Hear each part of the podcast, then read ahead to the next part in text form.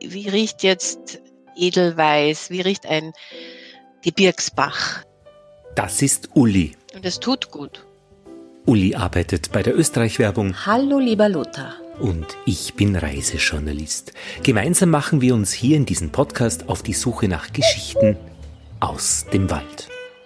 Der Titel sagt Uli dieser Ausgabe ist Wald- und Wiesendüfte. Wie holen wir uns Österreichs Natur ins Haus? Bei Seifen oder Cremen oder so Gesichtscremen passiert mir das oft, wo ich mir denke, ah, das war die Phase meines Lebens. In dieser zweiten Ausgabe von Wald wirkt Wunder schauen wir uns einen Ausschnitt der Sinne an. Das, was riecht, das, was duftet. Wirklich, ich kann mir Gerüche auch vorstellen. Es geht hier um die Frage, wie eine der wichtigsten Eindrücke einer Landschaft in unser Erinnern kommt, in unsere Wahrnehmung. Das Riechen, eine Brücke, der Duft. Wie entwickelt sich ein Geruch? Und welche Worte wir dafür verwenden, um zu beschreiben, diese Brücke, das, was wir erleben, diese Verbindung zum Wald, zum Riechen, darüber möchten wir Ihnen und dir erzählen. Herzlich willkommen zu einem mehrmaligen Schnuppern. 300 verschiedene Geruchsmoleküle gibt's. Die setzen sich aber dann zusammen in aberwitzig vielen unendlichen Geruchsmischungen und so wie bei den Grundfarben 300 Grundgerüche. Na, dann starten wir doch in deine drei Gespräche. Dann schalte ich schon einmal auf Recording. Frau Schliefsteiner, stellen Sie sich einmal vielleicht kurz vor, was Sie machen, äh, was so Ihr Werdegang ist, äh, einfach, dass wir ein kurzes Bild von Ihnen kriegen. Mhm. Mein Name ist Julia Schliefsteiner. Ich bin Gründungsmitglied von äh, Loops Kerzen gemeinsam mit meinem Partner seit 2014. Sie schreiben auf Ihrer Website, wir machen Duftkerzen, die dich an die schönen Dinge erinnern, wie die Kräuter auf der Alm oder den Wald kurz nach dem Regen. Mhm. Also ich finde das ein, eine hübsche Idee, Düfte mit Erinnerungen zu koppeln. Mhm.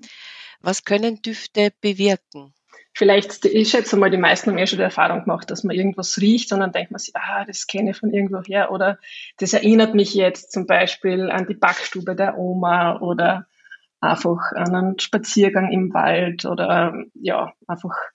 Wenn äh, ich da so Tannenwald, Zirbenwald, was auch immer riech, äh, das ist für mich äh, meistens an Kindheitserinnerungen interessanterweise mhm. gekoppelt. Mhm. Ich finde es fein, wenn man so auf Urlaub ist zum Beispiel ne, in der Region und sich dann die Bergluftkerze einer ihrer Produkte mitnimmt genau, genau. und da ein bisschen schwelgen kann im Nachhinein. ja, absolut. Also das ist schon was, wo man sich einfach ein Stück Erinnerung und ein Stück mit Natur wieder mit nach Hause nehmen kann, einfach durch diesen Duft. Sinne sind alle wichtig. Meines Erachtens das ist es schwierig, das zu klassifizieren, aber Geruch ist einfach was sehr Sinnliches und ähm, ich glaube, es wäre wirklich, also wenn man sich vorstellt, man riecht nichts mehr, das ist schon, äh, wäre schon sehr schade von dem her. Ich meine, dann gibt es das Gegenteil. Die Menschen hängen sich ja freiwillig Lavendelduftbäume ins Auto oder, oder besprühen ihr Badezimmer mit Tannennadelnduft mhm. aus der Dose. Was ist mhm. da so der Unterschied in der sinnlichen Wahrnehmung zwischen einem künstlich-synthetischen und einem natürlichen Duft, so wie Sie es ja auch äh, produzieren? Also ich finde, ein künstlicher Duft kann nie dieses volle Aroma entfalten, das jetzt wirklich natürlicher oder naturreiner ätherischer Duft hat. Und vor allem hat man mit den naturreinen ätherischen Ölen, die ja wirklich direkt aus den Pflanzen gewonnen werden, auch die Kraft, die da in den Pflanzen steckt. Also wenn man sich jetzt einen echten Lavendelduft vorstellt und irgendwo versprüht, dann hat man auch wirklich diesen Entspannungseffekt, zum Beispiel, den man halt beim künstlichen nie haben kann. Das ist wahrscheinlich ähnlich wie beim Geschmack, nicht? Also genau, also es ist auf jeden Fall schon alleine das Dufterlebnis ganz anderes. Also man merkt es absolut wenn man jetzt was riecht, ob das jetzt künstlich oder natürlich ist. Und äh, eben auch die, die Wirkung hat man nur wirklich, wenn man was nimmt, was direkt aus der Pflanze genommen wird, äh, gewonnen wird, wie eben dieses äh, naturreine ätherische Öl. Ähm, in Labors wird, werden auch sehr viele Duft, Düfte und Duftöle hergestellt. Das sind auch die sogenannten synthetischen Düfte. Da werden einfach jetzt Düfte kreiert, zum Beispiel, die man nicht aus der Natur gewinnen kann, sei das jetzt Apfelblüte oder Pfirsich oder vielleicht Feige. Es ist einfach so, nicht jede Pflanze hat diese naturreinen ätherischen Öle. oder hat es auch zur Genüge, dass man es wirklich auch gewinnen und dann verwenden kann. Und deswegen werden einfach ja diese anderen Duftsorten dann synthetisch gewonnen. Aha, das ist die Antwort auf die Frage, die auch auf Ihrer Homepage steht. Warum produzieren Sie keine Pfirsichkerzen? Ne? Genau, das wird bei uns nie der Fall sein, dass wir Pfirsichkerzen produzieren, weil das einfach nichts ist, was man wirklich aus reiner Natur herstellen kann.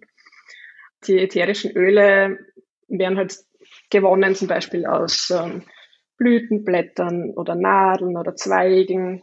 Ein gutes Beispiel für äh, ätherische Öle, was sicher jeder irgendwie kennt, ist zum Beispiel Kräuter, jetzt wenn man Rosmarin oder Pfefferminz irgendwie über diese Blätter streicht oder die Nadeln zerdrückt, dann spürt man einfach, dass das richtig gut riecht.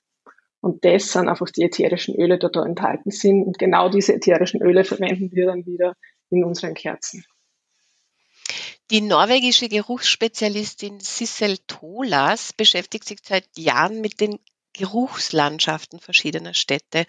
Mhm. Also jede Stadt hat da offensichtlich ihren spezifischen urbanen Geruch und die Geruchsidentität. Ja. Wo würden Sie sagen, Sie sind im Salzburger Land zu Hause. Wonach mhm. riecht es dort? Also im Salzburger Land ähm, auf jeden Fall sehr waldig und nadelwaldig. Und das Schöne bei den Waldgerüchen, die riecht man bei Spaziergängen vor allem zum Beispiel nach dem Regen oder wenn es wirklich ganz heiß ist. Und da kühlen sich die Bäume ein bisschen ab mit diesen ätherischen Ölen. Die sind einfach brutal entspannend. Das kennt man sicher, wenn man durch den Wald spaziert. Und ich finde, dass das sicher, ähm, ja, ich würde das als charakteristisch bezeichnen für das Salzburger Land. Und jetzt die Frage, die uns alle beschäftigt, natürlich, wie kommt der Duft in die Kerze? Prinzipiell ist es so, dass bei jeder Kerze eben äh, Duftöl verwendet wird und wir im Speziellen verwenden eben kein synthetisches oder auch kein naturidentisches, also nachempfundenes Duftöl, sondern wirklich das aus, aus, aus ähm, den ähm, Pflanzen gewonnen wird. Also das 100% naturreine ätherische Öl. Die zwei wichtigsten sind die Kaltpressung, das passiert bei den Zitrusfrüchten da wird einfach die Schale, das haben Sie sicher schon mal gemacht, die Schale von Zitrusfrüchten zusammenpresst, da kommt so Flüssigkeit raus. Das ist das ätherische Öl von zum Beispiel Zitrone, Orange. Das wird so gewonnen, einfach, dass das da gepresst wird und zentrifugiert wird, dass das einfach dann eine klare Flüssigkeit ist. Und am öftersten verwendet, auch jetzt für Tanne, Fichte, Zirbe oder Lavendel, ist die Wasserdampfdestillation. Das ist ein Destillationsprozess, wo einfach das Wasser zu Dampf erhitzt wird. Der Dampf nimmt dann aus den Kräutern, Pflanzen die ätherischen Öle mit und beim Abkühlen bildet sich dann das sogenannte Pflanzenwasser, Hydrolat und drauf eine Schicht ätherisches Öl. Und dieses ätherische Öl, das beziehen wir von dort, wo einfach die Pflanzen auch wachsen, weil das macht Sinn, das dort zu machen. Da braucht man Unmengen an Pflanzenmaterial. Also für einen Liter Nadelöl brauche ich 250 Kilo Nadeln und Zweige. Also das sind wirklich Unmengen, die man da benötigt. Deswegen wird das wirklich genau dort gemacht, wo die Pflanzen auch wachsen. Und wie viele Tropfen von so einem äh, Liter Öl jetzt äh, kommen dann tatsächlich in die Kerze rein? Also es, es variiert je nach Duftsorte, weil manche sind ein bisschen stärker, manche sind ein bisschen schwächer. Aber ähm, Tropfen würde ich sagen, sicher zwischen 200 und 300, teilweise 400 sogar. Also richtig also viel. Sehr intensiv eigentlich. Ne? Naja, die Kerze ist relativ groß und man braucht halt auch wirklich eine Menge, dass man dann auf einen guten Duft kommt. Also wie es dann in die Kerze kommt, ist einfach so, dass man diese ätherischen Ölmischungen, die man einfach um selber die verschiedenen Mischungen dann machen, die kommen zum flüssigen Wachs. Aber erst in dem Moment, wo sie auch gegossen wird, damit es wirklich dann so die volle Kraft der Pflanze sozusagen in der Kerze drinnen ist. Das kühlt dann natürlich ab und dann hat man die fertige Kerze mit diesem natürlichen Duft. Jetzt ist mir klar, Tannennadeln, äh, ätherisches Öl kommt in die Kerze. Jetzt mhm. gibt es den Kerzenduft bei Ihnen, Gebirgsbach. Wie, wie dürfen wir uns den vorstellen? Gebirgsbach, beim Gebirgsbach haben wir einfach die Vorstellung gehabt, dass ein Gebirgsbach was sehr, sehr Erfrischendes ist und ähm, deswegen war so die Assoziation zum richtig erfrischenden ätherischen Öl und das ist einfach die Pfefferminze, der einen wahnsinnig erfrischenden und auch konzentrationsfördernden Effekt hat. Das heißt, unsere Gebirgsbachkerze, die riecht wirklich nach Pfefferminz und hat noch so ein paar andere Noten dabei, dass es einfach ein schön harmonischer Duft wird. Zum Beispiel ein bisschen Zitrone dabei. Das Schöne ist, dass dann auch wirklich hinter diesen Düften immer Geschichten äh, stehen. Ne? Da sind wir wieder bei den Erinnerungen an die letzte Wanderung, wo der Gebirgsbach daneben geplätschert hat und man selber muss aber eigentlich konzentriert am Homeoffice-Tisch sitzen. Ja, und da hat einfach jeder seine eigene Erfahrung eigentlich zu am Gebirgsbach oder zu am Duft Heublumen, wo er vielleicht auf Urlaub war. Bei mir persönlich, wo die Großeltern noch das Heu händisch halt gemäht haben und, und wir da geholfen haben. Also so, ja, genau. Das ist ja eigentlich sehr schwer, einen Geruch zu beschreiben. Man weicht da immer ein bisschen aus, riecht wie und dann ist man erst wieder bei bestimmten Düften. Ne? Aber wenn man so Geschichten erzählt dahinter, dann fällt es dann vielleicht leichter, einen Geruch überhaupt zu beschreiben.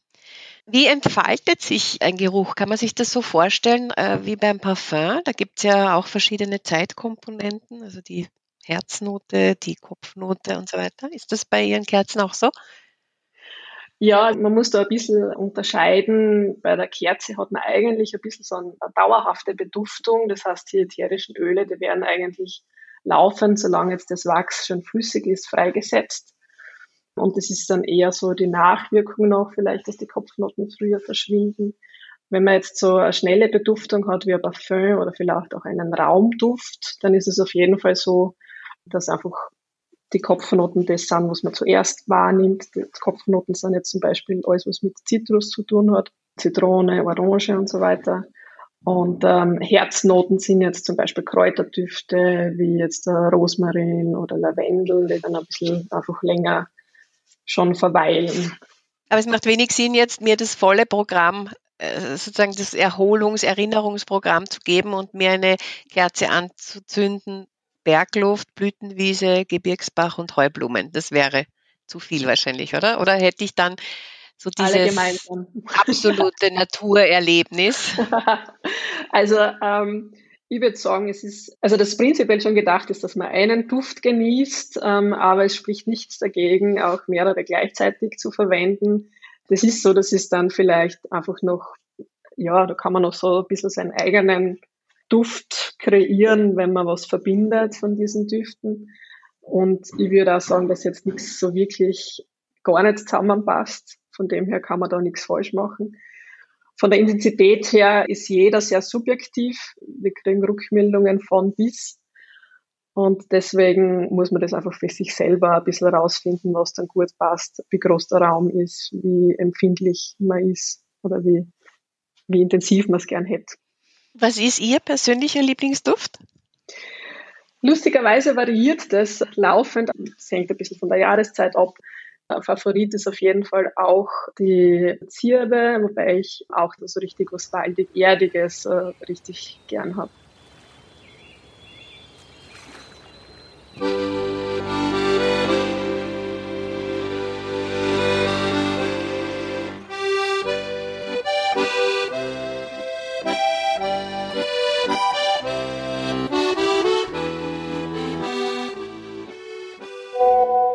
Ja, und nach diesem ersten Interview hat sich Uli gemeldet. Du Lothar, um Himmels Willen, bitte lösch diese 300 Geruchszellen raus. Ihr ist noch etwas eingefallen. Sie hat ja am Anfang gesagt, es gibt 300 Grundgerüche, aus denen wie bei den Farben dann alles andere entsteht. Das ist vollkommen falsch. Das hat aber meinen Kindern beim Mithören gut, sehr gut gefallen und auch wirklich interessiert. Aber das ist vollkommener Bullshit. Da hat sie jetzt noch was rausgefunden. Es ist sehr, sehr kompliziert, dieser ganze Vorgang, den der Hans hat da erklärt.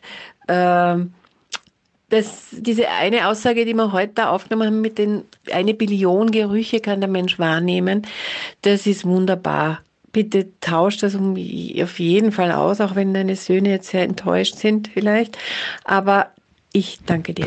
Hans hat von dem Uli gerade gesprochen hat, ist ein Geruchsforscher aus Deutschland, ein Professor, der zum Beispiel auch für den Kölner Dom einen neuen Duft kreiert hat, der eine gewisse Frische, auch geistige Frische mitbringt. Wenn euch, wenn Sie das interessiert, Forschergeist googeln, Forschergeist Nummer 50 Duftforschung Zwei Stunden 41 Minuten Forschergeist, der Podcast aus der Wissenschaft über Duft und Riechen. Nummer 50. Wir werden es auch in den Shownotes verlinken. Und hier geht's auch weiter. Genau. Das ist jetzt so aufgenommen, oder wie sind jetzt? Das wird jetzt so aufgenommen. Mhm, okay. Ja, wie weit soll ich da zurückgehen? Ich meine, wer bin ich? Also, ich bin die Sonja Baldauf und habe 2006 eine Seifenmanufaktur gestartet und jetzt nach 15 Jahren sind wir ganz stolze Besitzer von einer Seifensiederei. Äh, mein Mann inzwischen ist auch bei mir im Unternehmen. Wir sind 22 äh, Leute insgesamt, inklusive auch meiner Tochter, die dabei ist und produzieren Seife für, ja, für Gott und die Welt. Das heißt, Sie haben wirklich dieses alte Handwerk, dieses in Wien angesiedelte Handwerk gerettet, ja, weil sonst wäre das niedergegangen damals. Ja, so ist es, ganz genau. Weil, wie gesagt, das hat Seifensiedereien. Ich meine, das gibt's in, die Geschichte kann man ganz weit zurückverfolgen. Das war in allen Ländern, ganz Europa und auf der ganzen Welt waren Seifensiedereien angesiedelt und durch die Industrialisierung im äh, Mitte letztes Jahrhundert sind diese Seifensiedereien verschwunden, weil eben auch diese Duschgels gekommen sind, die Syndates, die Flüssigtenside, wo dann eben Duschgels, Flüssigseifen, Haarshampoos herbeigebracht haben und äh, viel Plastik verpackt. Ja. Wir wissen, was dann geschehen ist. Da muss man jetzt nur in die Geschäfte, schaut man sich einmal an, wie groß der Anteil von Flüssigseifen zu festen Seifen ist. Also das ist ein Bruchteil, was die Menschen heute noch an festen Seifen verwenden, weil das andere einfach überhand genommen hat.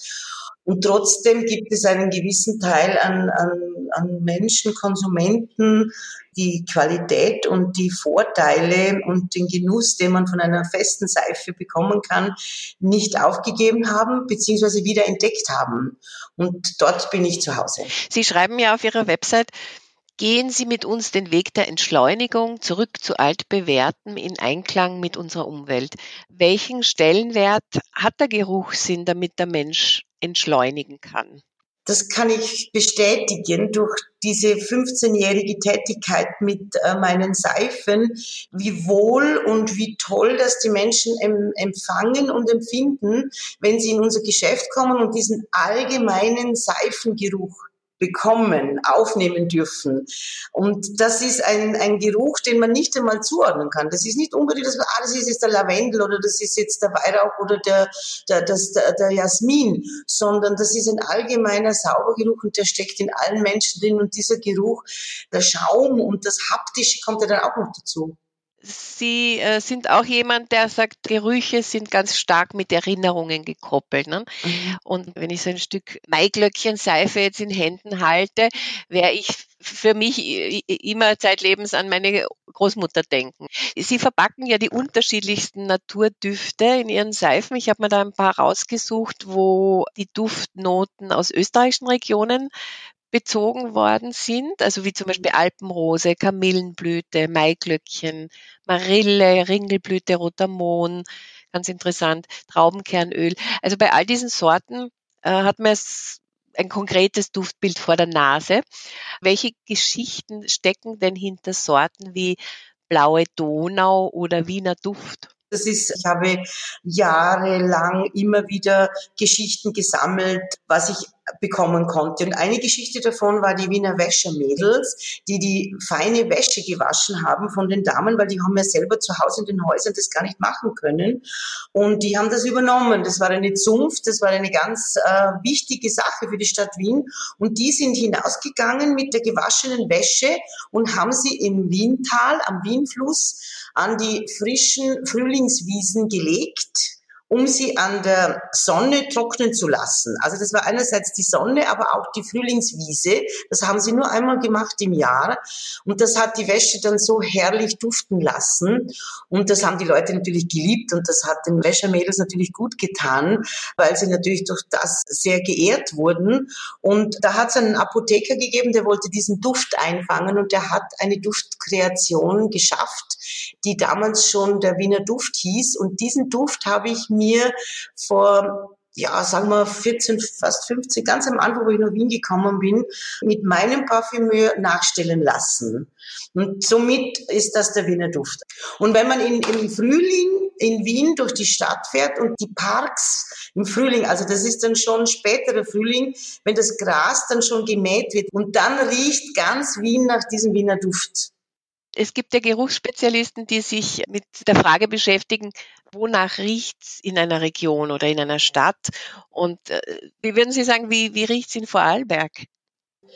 Im Bregenzer Wald das ist für mich eine Frische und eine Leichtigkeit. Also das ist ganz viel Wald, also ganz viel Frische und Wald. Also ich würde es jetzt nicht als Weihrauch bezeichnen, aber da ist Weihrauch, da ist, da sind ganz viel Heublumen dabei.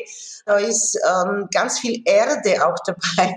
Das heißt, Sie, kann ich mir das so vorstellen? Also wie eine Malerin komponieren Sie da regelrecht verschiedene Duftnoten zusammen und diese entstehen dann schon in Ihrem Kopf als Mixtur? Mhm. Kann man so sagen. Nur ich selber kann das ja nicht machen. Ich mache das mit meinem Parfümeur, weil ich habe nicht, ähm, ich habe ja auch nicht diese, ja. da braucht man ja die ganzen Essenzen dazu, um diese zusammenzumischen und das ist eine eigene Welt. Aber trotzdem, Sie haben eine Vorstellung. Also die Natur einzufangen ist tatsächlich möglich mit Gerüchen. Ich glaube schon. Auf alle Fälle, das muss sein. Das ist sogar, wenn man Fernsehen schaut, hat man doch das Gefühl, man riecht etwas. Ja, je, je nach Fantasie auch natürlich. Ganz genau, ganz genau. Und viele Menschen wissen das, also wissen, ähm, sie spüren das im, Unter, im Unterbewusstsein, weiß ich nicht, aber das ist da. Nur es kann nicht jeder spürt das so intensiv, dass er das, aber es ist trotzdem immer da. Gerüche sind immer da. Man kann, das hat mein Parfümeur gesagt, man kann nicht nicht riechen. Aber man kann die Nase natürlich auch trainieren. Das, das kann man natürlich schon. Man weiß genau, ups, jetzt muss ich aufpassen. Ich weiß auch, wenn ein Pfefferminz dabei ist oder eine Kamille oder ein Lavendel, dann, dann da, da geht nachher nichts mehr, weil dann ist die Nase beschäftigt damit, da braucht sie Zeit, damit sie sich wieder ja, für neue äh, Düfte freimachen kann. Und jetzt zu einem Rätsel, was ist das für ein Geräusch? Die Wahrscheinlichkeit ist hoch, dass Sie das folgende Geräusch schon einmal gehört haben. Und es ist durchaus personenabhängig. So klingt es beim Geduldigen und so beim Ungeduldigen oder bei dem, der wenig Zeit dafür verwenden will. Der Zaghafte es könnte auch der Sparsame sein. Wie auch immer, was ist das für ein Geräusch? Die Auflösung gibt's nach dem letzten Gespräch in dieser Episode, und zwar mit Katharina Müllner. Sie kommt aus den Bergen.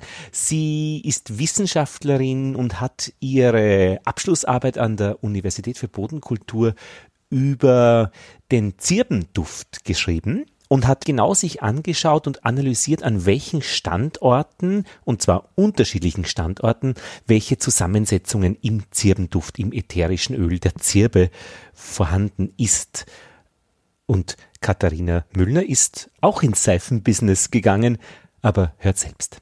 Okay, mein Name ist Katharina Müllner, bin im Salzburger Lungau aufgewachsen und habe vor drei Jahren begonnen, Seifen herzustellen. Und das macht mir großen Spaß.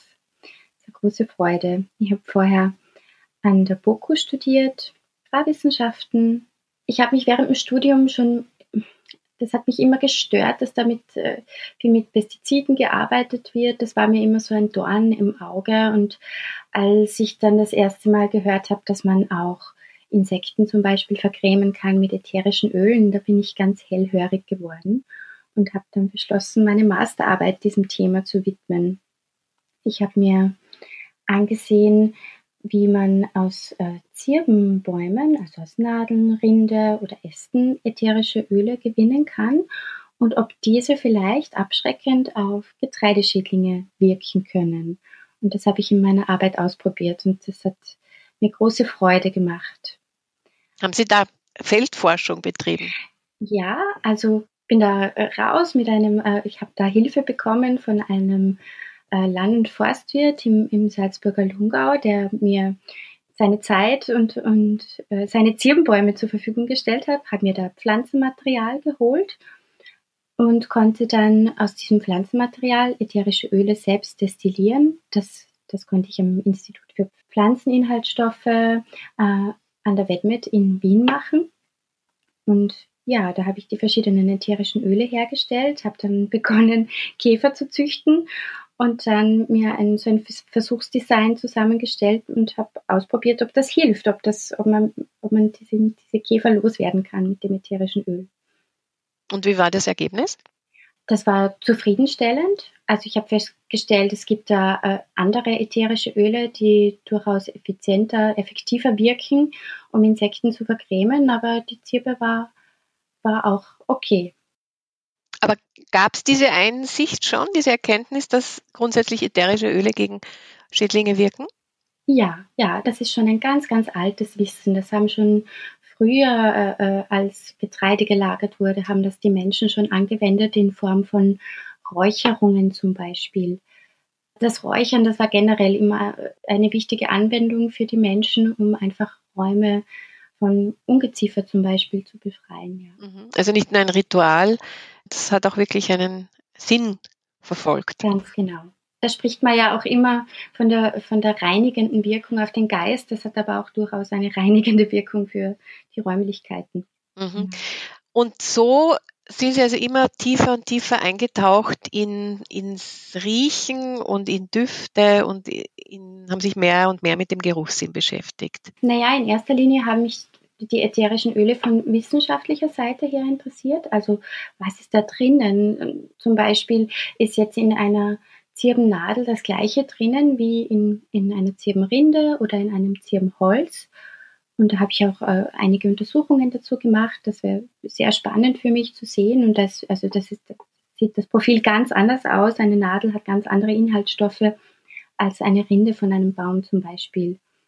Und ja, erst so nach und nach bin ich da in die Welt der Düfte eingetaucht, weil zuerst hat mich das wissenschaftlich interessiert und es war halt angenehmer, auch mit diesen Ölen zu arbeiten, hat immer gut geduftet. Ähm, ja, und jetzt dann, als ich mit den Seifen begonnen habe, war es auch dann interessant zu, herauszufinden, was machen diese Öle mit uns?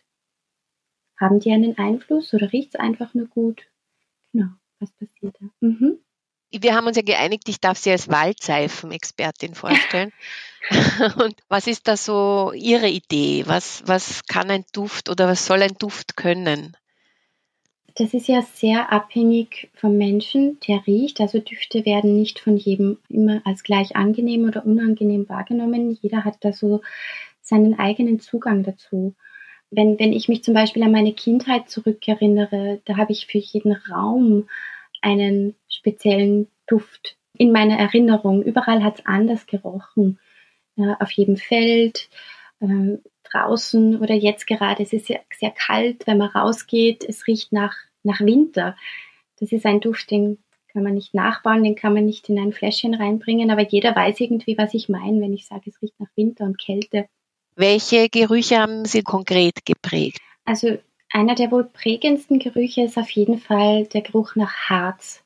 Nach Harz und nach Holz. So der Duft, wenn mein Vater nach Hause kommt von seiner Holzarbeit. Dieser intensive Geruch nach Wald. Das war also ein, eine herrliche Erinnerung. Also ich liebe noch immer den Duft von Lärchenharz zum Beispiel oder Fichtenharz oder Holzspänen. Oder der Geruch nach nasser Kuh oder der Geruch kurz bevor es zu regnen beginnt. Den kennt auch jeder. Wenn die Luftfeuchtigkeit ganz hoch ist, da hat die Luft dann einen speziellen Geruch. Das ist herrlich. Diese Kindheitserinnerungen, äh, die man mit ganz konkreten Menschen oder, oder eben Erlebnissen verbindet, das kann man wirklich durch einen Geruch zum Leben erwecken. Mhm. Man hat ja schon herausgefunden, dass die Babys im Mutterleib schon nach wenigen, nach, ich glaube, es waren so um die 50 Tage, können die schon Gerüche wahrnehmen. Und den Geruch der Mutter, der ist ja etwas sehr Entscheidendes. Und ja, das prägt uns mehr, als wir glauben. Mhm. Äh, aber darf ich nochmal zur Zirbe zurückgehen? Diese, mhm.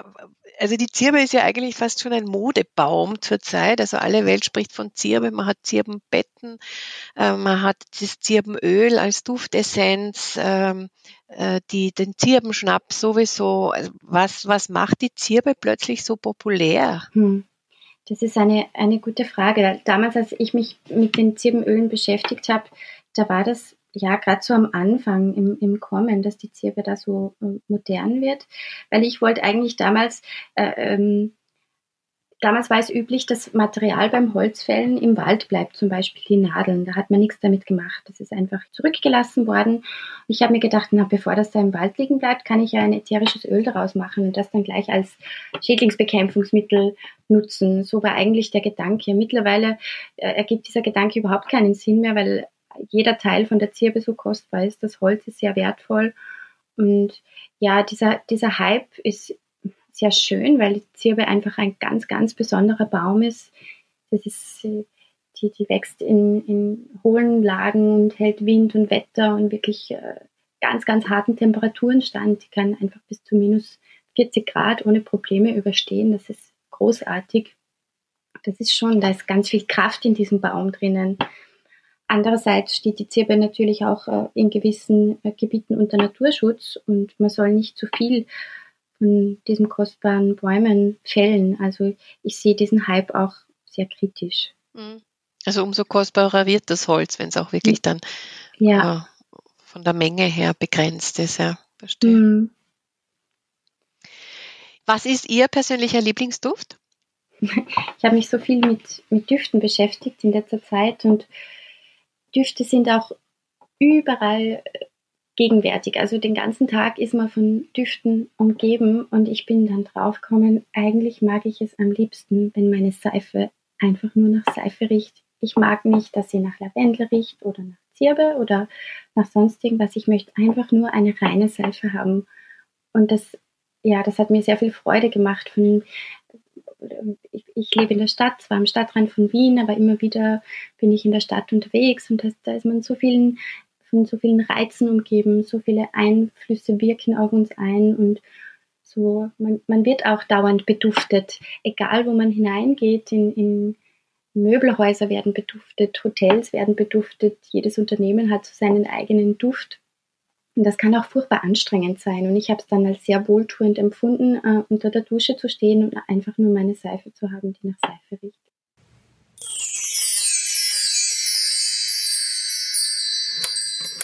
Und jetzt die Auflösung. Was ist das für ein Geräusch? Dieses Geräusch, Sie kennen es bestimmt, wenn man nämlich mehr von seinem Hintergrund dazu noch hört. In der Eisenbahn in der deutschen oder auch österreichischen, wahrscheinlich auch Schweizer Eisenbahn hat oder hatte dieses Geräusch seinen Lebensraum und zwar im WC. Es ist der Trockenseifenspender. Das war nämlich jenes Gerät, das unten so einen igelhaften Kreis hatte mit drei, wahrscheinlich 120 Grad, 360 Grad durch 320 Grad, ja, versetzten Stacheln, die man mit den Fingern fassen und drehen kann. Und es wird dabei die Seife die trockene Seife auf die Hand gerieben und wenn dann kein Wasser da war, weil es schon aus war, konnte man sich die Seife runterklopfen. Heute ist es ja so, dass mit Flüssigseife das Problem besteht, wenn das Wasser aus ist, haben wir die Seife flüssig in der Hand, was soll man tun? Ja, früher war ja alles besser. Also die Erinnerungen, wir kennen es. Ich weiß nicht, ob es die Trockenseifenspender jetzt tatsächlich noch in den modernen Eisenbahnwaggons gibt. Man kann aber diesen Spender sehr wohl im Internet leicht finden. Ich habe mir einen schicken lassen mit einem Karton voller Seife, habe das jetzt im Bad installiert und bin beim Händewaschen so gut wie auf Reisen. Sag Uli, so insgesamt, Fazit. Drei Gespräche mit Menschen, die mit Düften arbeiten, was ist denn so die Quintessenz äh, aus diesen dreien für dich? Naja, die, was allen dreien eigentlich ähnlich war, ist diese Erinnerung, die man mit einem ganz bestimmten Duft verbindet. Ja, also solche Geschichten finde ich sehr schön. Ja, aber das ist jede der drei Interviewpartnerinnen hat man bestätigt, dass für sie Geruchserinnerungen ganz effizient sind die arbeiten sie auch in ihre Produkte ein. Ah ja, verstehe. Na, ich finde noch wirklich hochinteressant die Erkenntnis, dass eine Nase mehr als eine Billion Gerüche auseinanderhalten kann. Mhm. Ja, aber logisch. Ich meine, wenn es mit drei Zäpfchen oder Stäbchen im Auge Millionen, Milliarden von Farben. Ähm, Na, aber du kannst sie nicht auseinanderhalten. Verstehe, verstehe, verstehe. Himmelblau kennt jeder, untergehende Sonne auch, aber dieses Blau, Grün, der Kiesrote, verstehe. Wirklich, wie, wie, ein, wie, wie Billionen Klavierseiten und du schlägst eine an und der Ton klingt oder die Erinnerung klingt genau die richtige, auf der richtigen Seite. So. Ich glaube, wir klappen den Deckel zu für diese Ausgabe. Und Nase zu. Danke, Lothar. Danke, Uli. Arrivederci, bis bald. Wir sehen uns vielleicht im Wald.